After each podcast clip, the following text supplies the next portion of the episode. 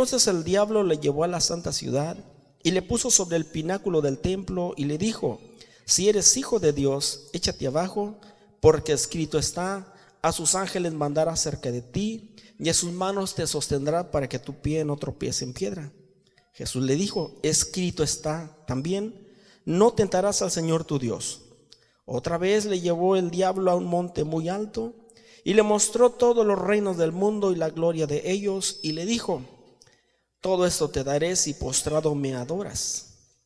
Entonces Jesús le dijo, vete, Satanás, porque escrito está, al Señor tu Dios adorarás y a Él solo servirás.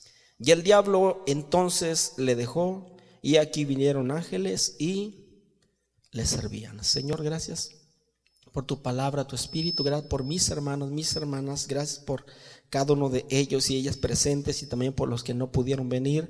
Señor, que tu bendición, que tu presencia, que tu espíritu siempre esté con nosotros, que nos dirijas, que bendigas, Señor Jesús, tu obra, la vives y la multipliques y honres tu palabra y unges estos labios, Señor, inmundos, estos labios de barro y permíteme ser un portador de tu palabra en esta noche. En el nombre de Jesucristo. Amén, Señor. Amén. Toma sus lugares, hermanos hermanas, en el nombre de Jesús. ¿Quién vive? A su nombre, gloria. Amén. Hermano, la palabra del Señor es preciosa, la palabra de Dios. ¿Cuántos están enamorados de la palabra? No hay cosa más linda que la palabra de Dios. Amén. Es el mejor manjar, es el pan de vida, es el maná de Dios, hermano, la palabra. Y Jesús dijo, no solo de pan vive el hombre, sino de toda palabra que sale de la boca de Dios.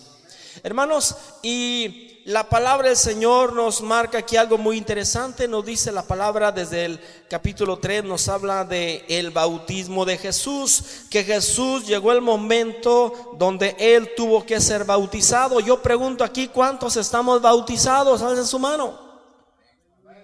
Creo la mayoría. ¿Cuántos no están bautizados? Bueno, tenemos por ahí a alguien, ¿verdad? Y hermanos, este, los que ya hemos sido bautizados, pues felicidades, hermano, porque es parte del proceso, parte de la misión, parte de pertenecer al reino de Dios. Eh, dijo Jesús, le dice a Nicodemo, necesitan nacer del agua y del Espíritu, y eso se da a través del bautismo y en el nombre de Jesús. Y por lo tanto, aquí vemos, hermano, Jesús es bautizado y cuando Jesús es bautizado, él cumple, Juan Bautista se resiste, se siente Juan Bautista incómodo, se siente Juan y el Bautista no se siente bien el bautizar a, a Jesús porque sabía que Jesús pues es el jefe. Amén. Pero Jesús le dijo, es necesario que hagamos esto, Juan. Esto es necesario que eh, quiero cumplir con toda justicia para que la persona que se cree eh, santo, puro, que se cree esto y lo otro, se dé cuenta que Jesús siendo puro, perfecto y limpio, él tuvo que ser bautizado para dejarnos un ejemplo perfecto. Amén y tú y yo no tenemos excusa, también debemos pasar por ese mismo camino de ser bautizados. Y por lo tanto, pero algo importante nos dice el capítulo 4. El capítulo 4 nos dice, entonces Jesús fue llevado por quién? Padre Cristo. Entonces Jesús fue llevado. No les escucho por el Espíritu. A veces nosotros pensamos que el Espíritu nos va a llevar al gozo, a la alegría, a la paz, a la felicidad, a la dicha, que el Espíritu nos va a llevar, ¿verdad? Cosas maravillosas, cosas bonitas. Es cierto. Queremos ser llenos del Espíritu, queremos más del Espíritu, pero hermanos también el Espíritu no solamente nos va a conducir a esos ríos de agua viva, a esas cosas hermosas, el Espíritu también nos va a llevar a dónde? Al desierto. ¿Quién lleva a Jesús al desierto? El Espíritu Santo de Dios. ¿Para qué lo llevó al desierto? Pregunto, ¿para qué lo llevó al desierto? Para ser probado por el diablo. Padre Cristo. El Espíritu ya está listo, hermano, para que el Espíritu te lleve al desierto. ¿Está listo? A lo mejor dice, hermano, si no me las acabo, imagínese. hermano. En Moisés vemos este prototipo de Cristo. Moisés también cuando nació hubo una gran matanza, hermanos, allí en Egipto, cuando Cristo nace hay una gran matanza. Y luego enseguida, hermano, Moisés es eh, este, eh, cuando libera ese pueblo después de todo lo que tuvo que acontecer. Moisés, hermano, pasaron por el mar Bermejo, el mar de los juncos. Representa el bautismo ese mar, dice Pedro. Así también Cristo también tuvo que pasar. ¿Por qué? Por el bautismo, por las aguas. Enseguida Moisés, hermanos, se metió al desierto. Cristo también tuvo que ir a qué? A su desierto. Amén. Y así como Moisés le dio leyes al pueblo en ese monte Sinaí, Cristo también en un monte, dice el capítulo 5 de Mateo, les dio una, la nueva ley, hermanos, ahora la ley del reino de Dios. Aquella ley fue la ley judaica para un pueblo llamado eh, Israel, un pueblo judío. Ahora en la ley del monte, en el sermón del monte, Cristo nos da la segunda ley, pero es para quién? Para usted y para mí. Es la ley del reino de Dios, los valores del reino de Dios que debemos regir y valernos por las leyes del reino. Y por lo tanto, hermanos, así como Moisés eh, murió, hermanos, en un monte a la frontera para la tierra prometida, Cristo también murió en un monte. ¿Cuántos alaban al Señor?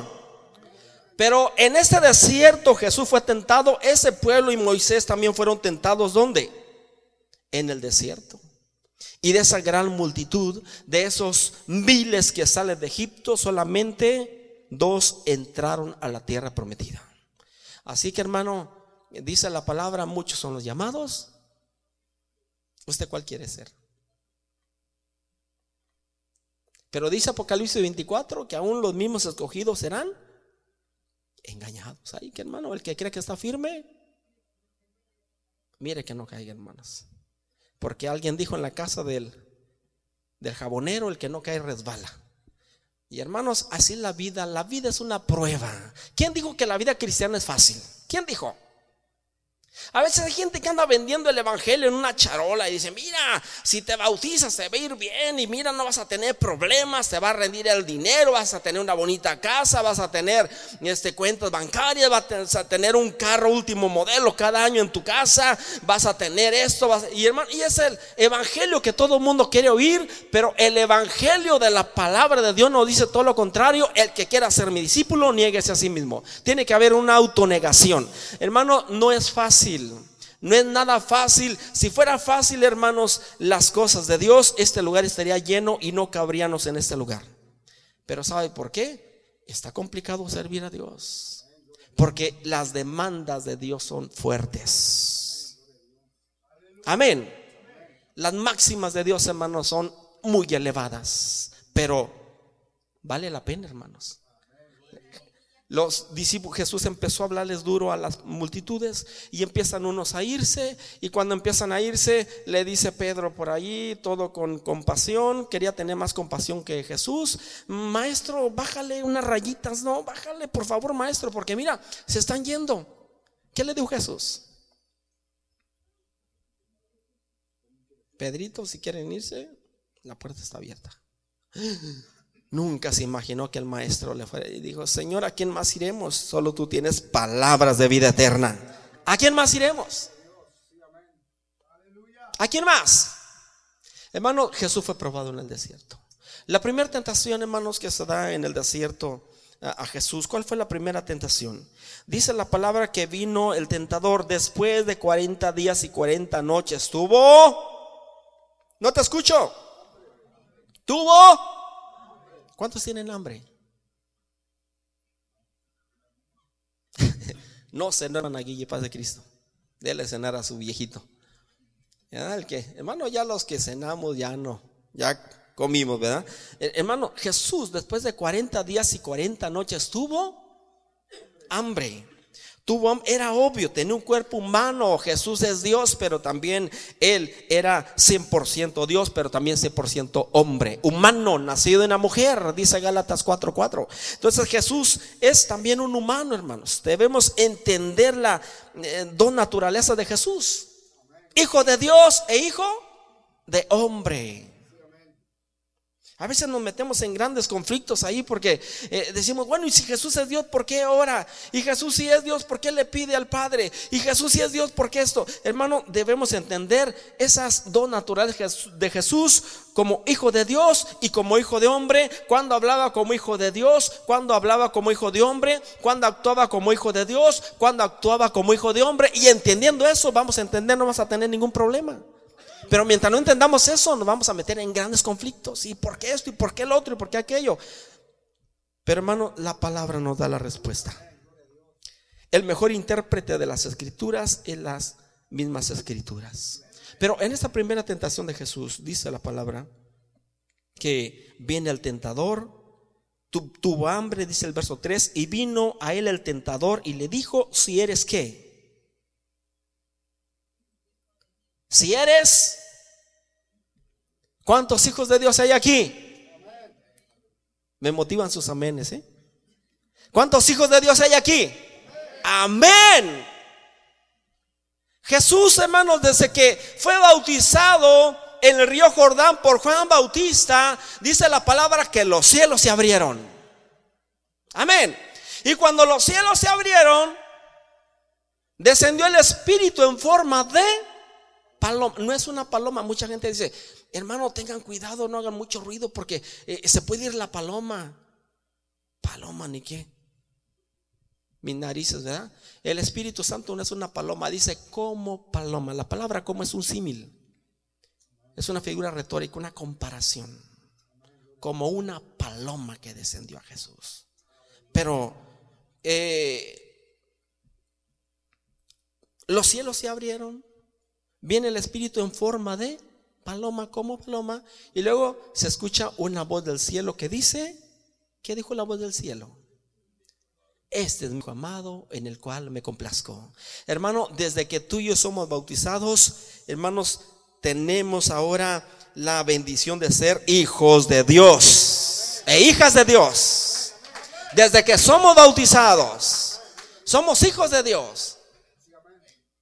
Una vez se encontró por ahí un hermano con un testigo y el testigo, pues ya ve que son aferrados. No, que, que ustedes, que no, que los testigos, que nosotros somos testigos y testigos y de tanto y de tanto y de tanto. Y tienen mucha palabrería y conocen mucho de las escrituras, pero de acuerdo a su doctrina. Y, cuando el hermano no podía ganarle y, ya hasta que le sabes qué, pues tú serás un testigo de Jehová, pero yo soy un hijo de Dios. ¿Cómo que eres un hijo de Dios? Sí, así dice la palabra se molestó y se enojó. Tú serás testigo, tú eres un testigo, testigo de, de Jehová. Yo soy hijo de Dios. Y así dice la palabra. ¿Cuántos hijos de Dios hay aquí? El diablo viene y tienta a Jesús. En verdad es hijo de Dios. Viene a probar, hermanos, precisamente esa identidad. Debemos de tener nosotros identidad y saber a quién le pertenecemos. ¿A quién le pertenece usted? Al Señor. Y si vivimos para Él, vivimos. Y si vivimos, o sea que vivamos, Él nos compró. ¿Con qué nos compró?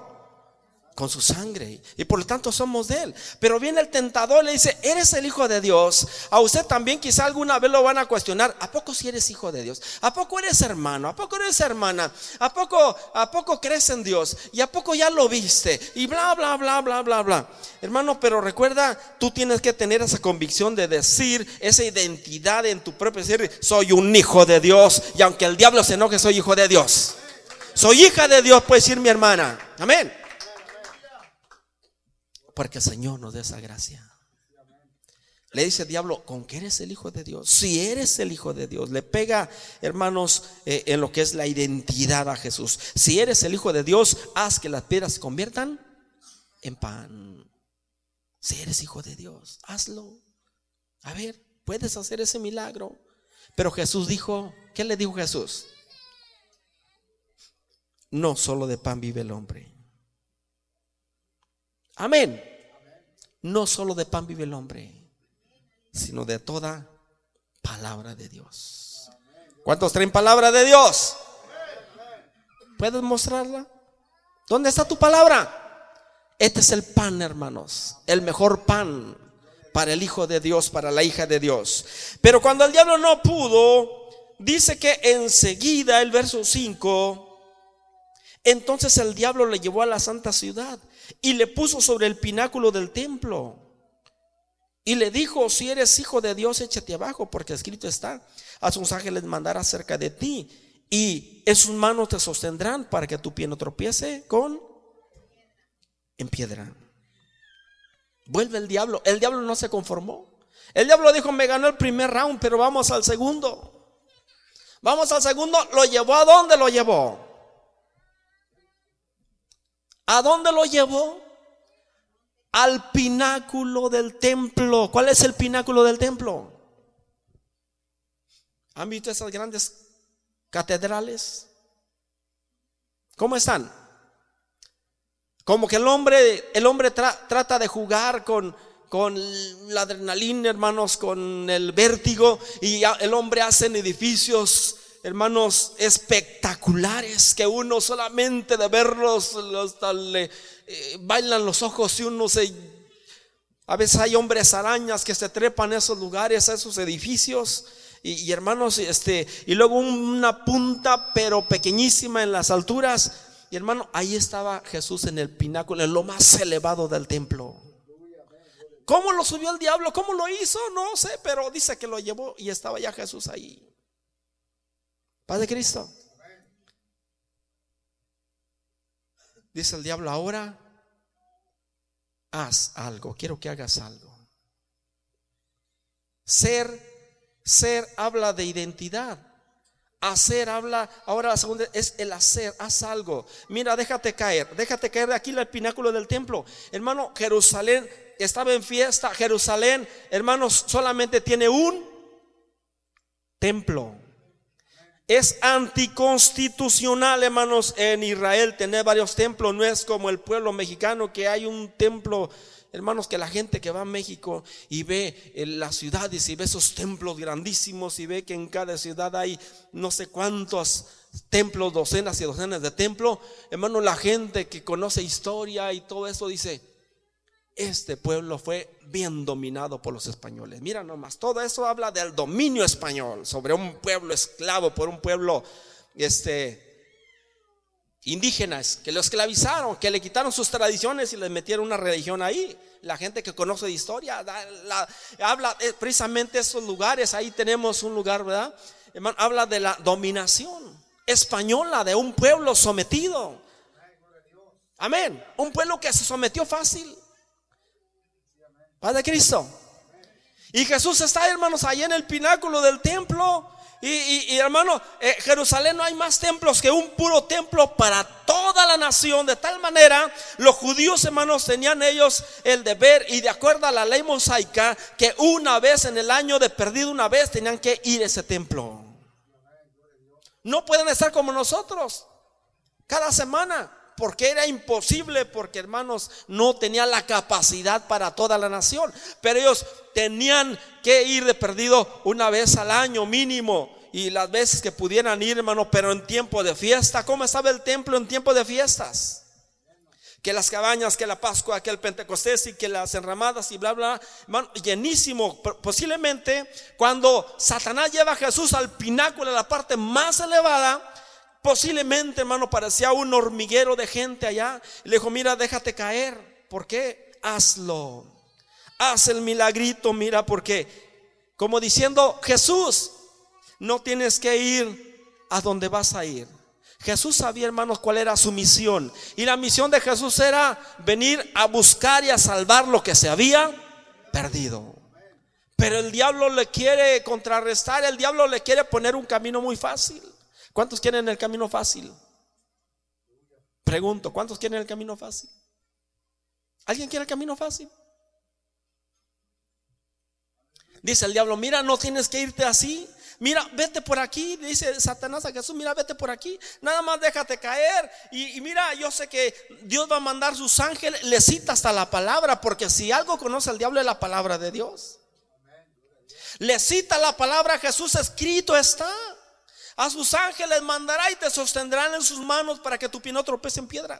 Mira, hazlo. Y cuando te dejes el templo y que los ángeles aparezcan y que te eh, tomen en sus brazos y que te aterricen en tierra firme, pues la gente va a caer rendida, la gente va a decir, este es el Hijo de Dios. Y la gente, no hay necesidad que vayas a la cruz, y no hay necesidad de que subras, no hay necesidad que vayas y te martirices, no hay necesidad que vayas allá. Pero Jesús dijo, quítate Satanás. Padre Cristo.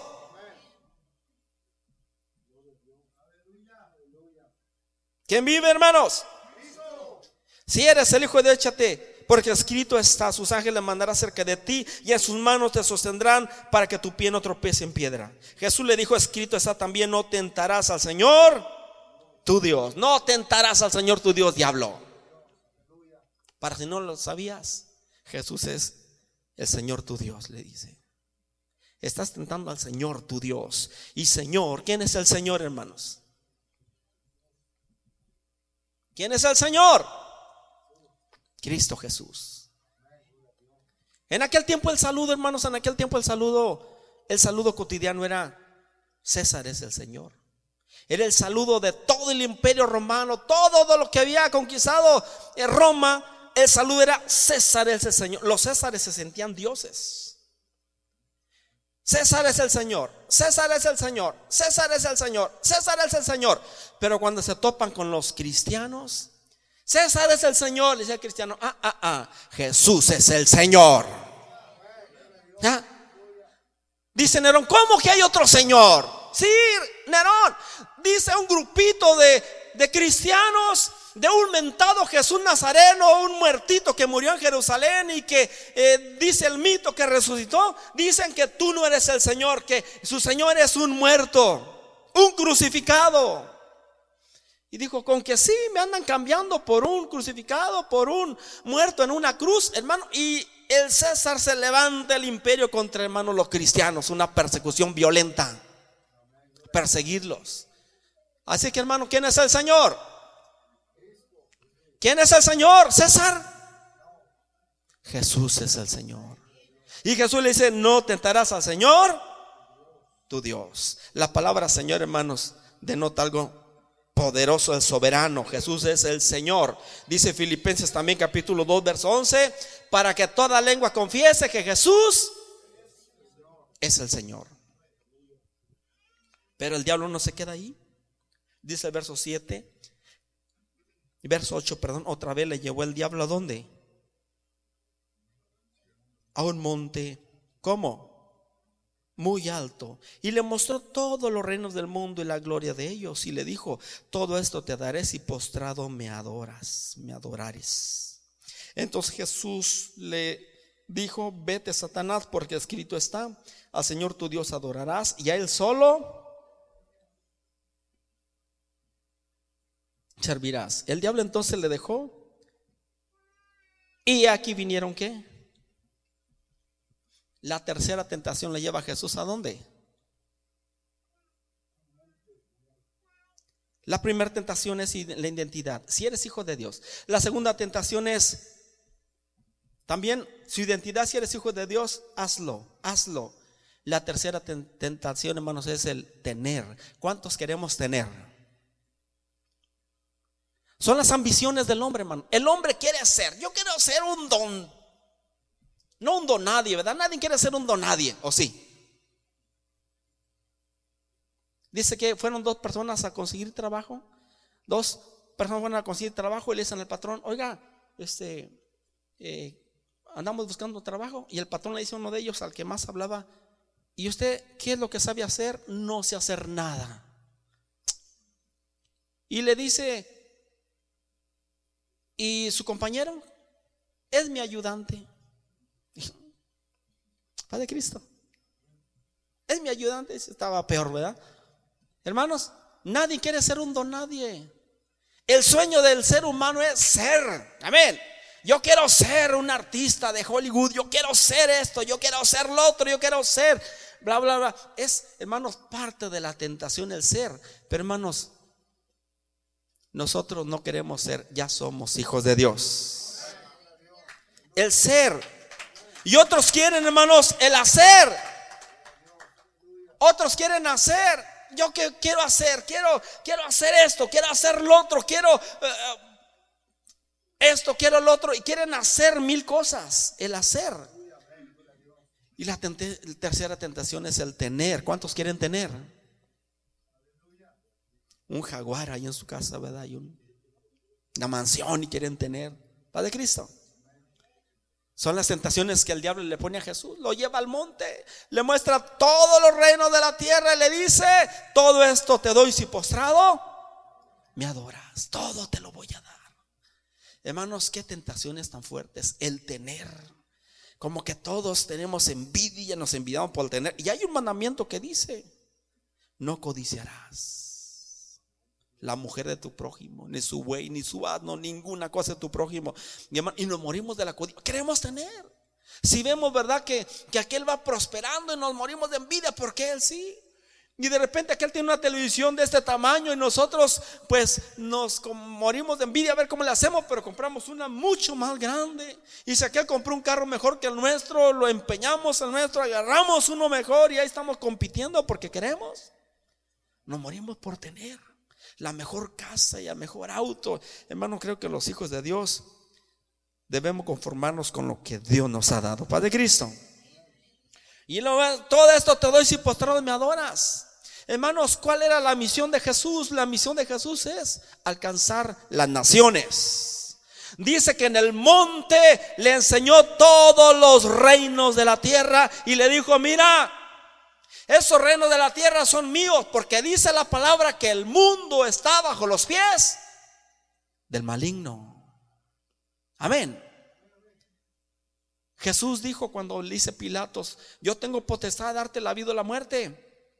Porque Jesús estaba como mudo, no le respondía nada a Pilato y tengo potestad de darte la vida o la muerte, respóndeme. Y Jesús le dice, ninguna potestad tienes contra mí si no te es dada del cielo, porque todo el poder viene de Dios, viene del cielo. Amén. Dice Romanos capítulo 13 que toda la autoridad viene de parte de Dios.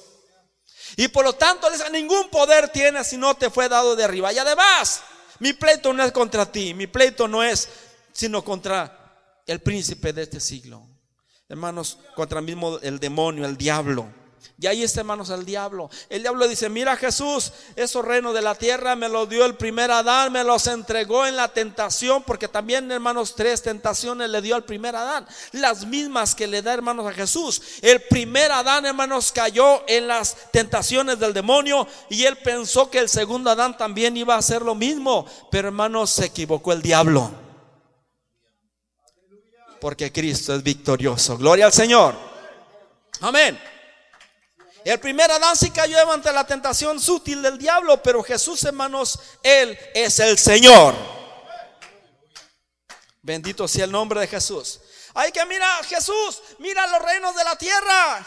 Yo sé que viniste a eso, a redimir, a salvar. Viniste a transformar, viniste a, levantar un pueblo, a morir por una nación, a dar tu vida y todo lo demás, pero no hay necesidad que vayas a la cruz. Mira, te doy los reinos de la tierra y sabes qué? Te ahorras te vas a ahorrar las espinas, te vas a ahorrar los escupitajos, te vas a ahorrar, Jesús, esa cruz, te vas a ahorrar, mírate, voy a ahorrar los clavos, te voy a ahorrar hasta que tus propios eh, eh, eh, discípulos te van a abandonar, que va a estar abandonado hasta por el Padre. Así que mira, todo, todo, todo te voy a ahorrar, solamente póstrate y adórame, le dice Satanás. Te voy a dar los reinos de la tierra, todas las naciones. Pero Jesús le dice, te equivocas, diablo mentiroso. Amén. Al Señor tu Dios adorarás y Él solo servirás. ¿Cuántos alaban al Señor? Al Señor tu Dios adorarás y Él solo servirás. ¿Y sabes qué? ¿Cómo concluye la palabra? Dice en el libro de Apocalipsis, el capítulo 4 dice la palabra que se abrió una puerta, estaba una puerta abierta.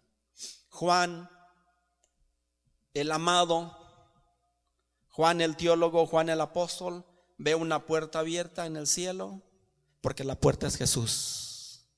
Dice que miró esa ventana en el cielo y cuando la ve, ahí está, ¿verdad? Después de eso miré aquí una qué? Una puerta, ¿cómo estaba? Cerrada, ¿verdad? La puerta está abierta. Una puerta abierta en el cielo y la primera voz que oí como de trompeta, porque así es la voz de Dios hablando conmigo, dijo, ¿qué dijo? Sube acá. Dice, y al momento en espíritu, dice Juan, ya estaba él allá. Su cuerpo se quedó ahí porque carne y sangre no pueden entrar al reino de Dios. Pero en espíritu ya estaba él allá. Dios arrebató su espíritu. Y Juan, hermano, cuando llega allá, lo primero que ve Juan allá, hermano, fue un trono. Y uno sentado en el trono. Un cordero inmolado. Y ese cordero es Jesús. ¿Quién es el cordero? Ya le había dicho Juan Bautista, es aquel Cordero de Dios que quita el pecado del mundo. Y cuando Juan Bautista dice eso, muchos seguidores de Juan dejaron a Juan y siguieron a Jesús porque Él es el Cordero de Dios. Paz de Cristo. Pero en ese trono, hermanos, en el cielo, que ve Juan y ese eh, eh, sentado en el trono al cordero, que nadie podía abrir ese libro, solamente el que fue digno fue el cordero, porque él, hermanos, entregó su propia vida, entregó su, su sangre. Amén. Y dice la palabra que en el cielo de toda tribu, de toda nación, de toda lengua, están delante del trono del Cordero, alabando y glorificando su nombre. Amén.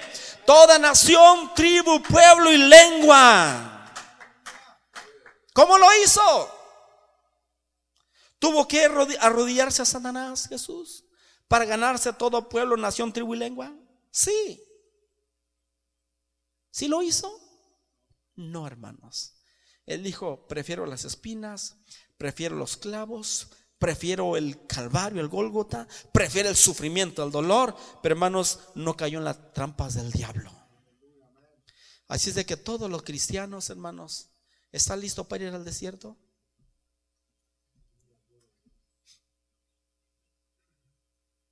Dile que tienes un lado, te hablan. ¿Está listo para ir al desierto? Jesús. Jesús fue a tres montes. Jesús fue al monte Tabor. El monte Tabor, ¿cuál es el monte Tabor? El monte Tabor es el monte donde Jesús tomó a Pedro, Juan y Jacobo, subió a ese monte y dice que en presencia de ellos se transfiguró. Es el monte de la transfiguración se transfiguró y que su ropa, su ropa emblanquecida y su rostro brillaba como el sol. Y hermanos, y Pedro y Juan y Jacobo sorprendidos y luego baja Moisés, Elías. Moisés y Elías representan el Antiguo Testamento. Amén. Ahí están presentes con Jesús. Como diciendo ellos, nos hacemos un lado. ¿Por qué? Porque surgió lo nuevo. Vino el vino nuevo que es Jesús. Y todo lo antiguo tuvo que hacerse un lado. Y dice Pedro y Juan sorprendido, Señor, bueno es que hagamos tres enramadas, una para Moisés, una para Elías. Moisés representa, hermano, la ley mosaica, Elías representa a los profetas, pero Jesús representa, hermano, la gracia. Hagamos tres enramadas en el monte de la transfiguración, el monte de la gloria de Dios. ¿Cuántos queremos gloria de Dios? Todos queremos la gloria de Dios, hermano. Si algo nos puede sostener para soportar, hermanos, este mundo y sus embates es tener la gloria de Dios. Pero también Jesús cuando va al monte Tabor, el monte de la transfiguración, enseguida fue al segundo monte. ¿Cuál fue el segundo monte donde Jesús va? Hermanos, el segundo monte donde Jesús va es el monte Calvario. ¿Cuál es el monte Calvario? El monte Calvario o el monte del Gólgota, ¿cuál es ese monte? El monte del sufrimiento, el monte de la prueba, el monte del dolor, el monte de la misma muerte. Donde va él, hermanos, y donde como un criminal y en medio de dos criminales, ahí, hermanos, lo crucifican y lo clavan y lo levantan, hermanos, en ese monte. Padre Cristo. Así debemos estar los cristianos bien clavados. Pablo dijo, con Cristo estoy juntamente. ¿Cuántos estamos crucificados?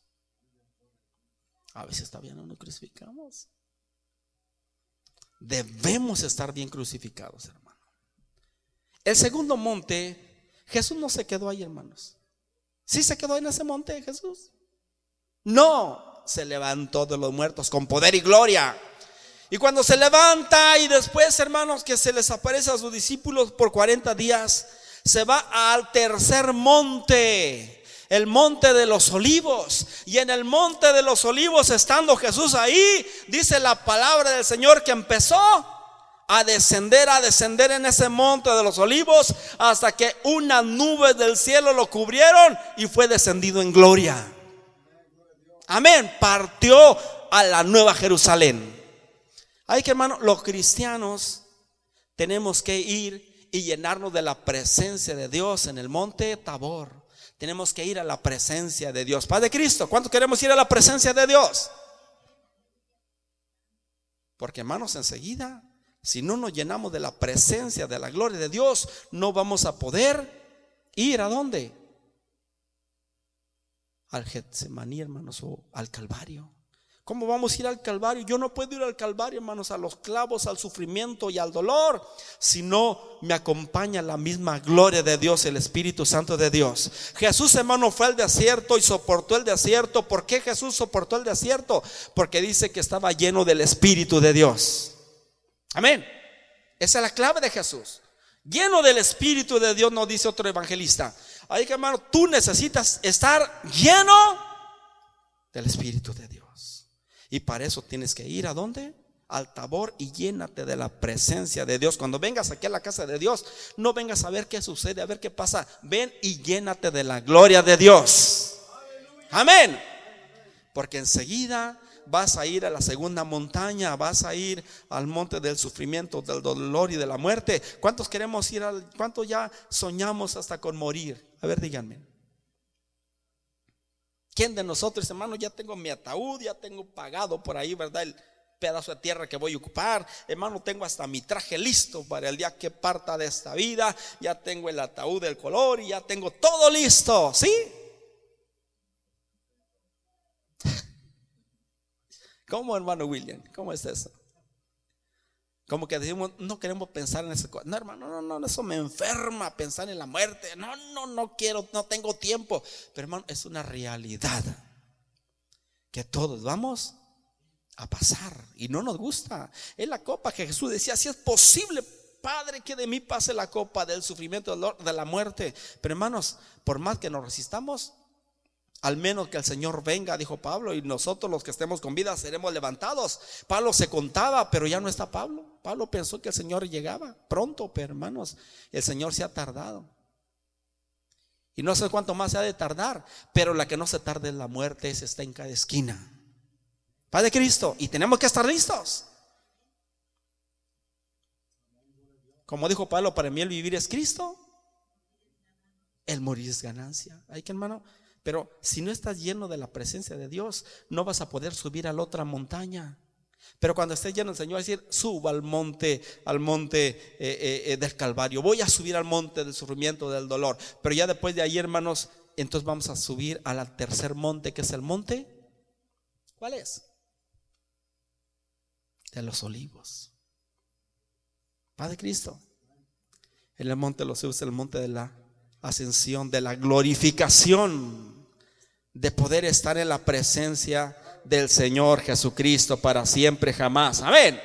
Este es el monte de los olivos, hermanos donde se extraía, eh, eh, eh, hermanos, las hojas se machacaban, después de machacarse las hojas, hermanos, se extraía el aceite, y de ese aceite, hermanos, servía para prender la lámpara, servía el aceite como cosmético, el aceite servía también para ungir, hermanos, y dice el salmista en el Salmo 23, unges mi cabeza con aceite, ocupamos el aceite, hermanos. Después de tanto sufrimiento y dolor, llega ese momento, hermanos, de poder dar bendición. Hay que, hermano, el mundo necesita de Cristo, pero para eso tenemos que estar, hermanos, llenos del Espíritu de Dios. Ponte de pie, en el nombre de Jesús. Amén. No puede haber, hermanos, calvario si no hay un tabor. No puede haber, hermanos, Monte de los Olivos si no hay un calvario anterior. Hay que, hermano, es un proceso, la vida es un proceso. Pero Dios nos llama, hermanos, para ser más que vencedores en Cristo Jesús. Y si Dios con nosotros, yo le pregunto, ¿Dios está con nosotros o nosotros estamos con Dios? Le pregunto, ¿Dios está con nosotros o nosotros estamos con Dios? No los escucho.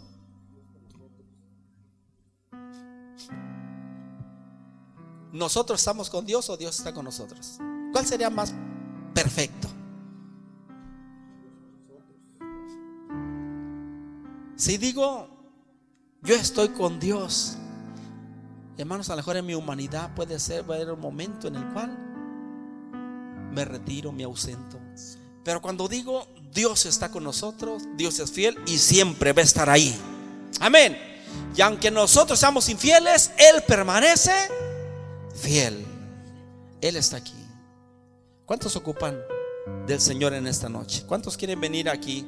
Todavía no estamos, hermanos, en el Calvario, no estamos todavía en el monte de los olivos, estamos en dónde?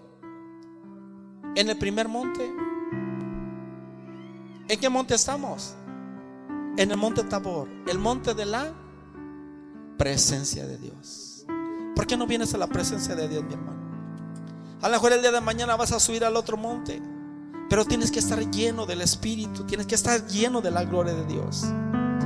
Llénate la presencia, humíllate, busca el rostro del Señor. Que puedas ver como los discípulos a Pedro y a, Elías y a Moisés ahí. Oh Santo Rima Adora el nombre de Jesús. Sí, Rey, poderoso. Soberano, maravilloso.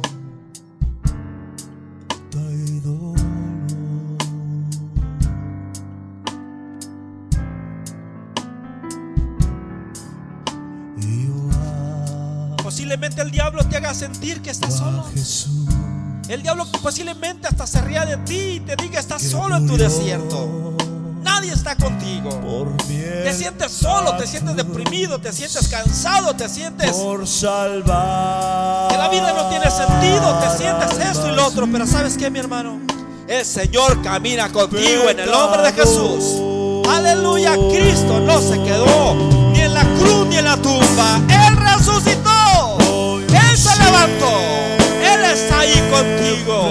Él va contigo caminando. Su presencia su Espíritu Santo está ahí. En el nombre de Jesús. Recíbelo. Recíbelo, recíbelo, recíbelo.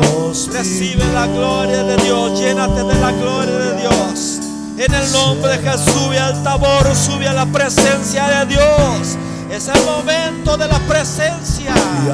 Oh, sí, Señor. Oh,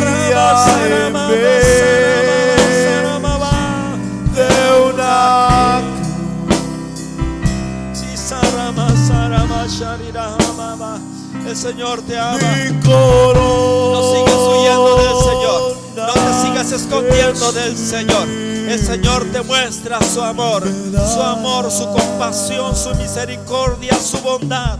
El Señor siempre es fiel. El Señor siempre está ahí. El Espíritu de Dios te va a llevar al desierto. Pero Jesús, llénate de la presencia del Señor. Llénate del Espíritu Santo de Dios. Para que puedas ser más que vencedor. Porque Cristo venció por ti y por mí. Y en Cristo somos más que vencedores. Adora al Señor. Hay una presencia maravillosa en este lugar. Hay algo precioso en este lugar. Se siente algo maravilloso en este lugar. Aquí está la gloria de Dios. La gloria de Dios está aquí. Su Espíritu Santo está aquí. Oh, hay una atmósfera espiritual maravillosa. Adora, adora, adora, adora, adora, adora. Oh, santo, santo, santo, santo, santo, santo. Santo es el Señor. Aleluya. siempre amaré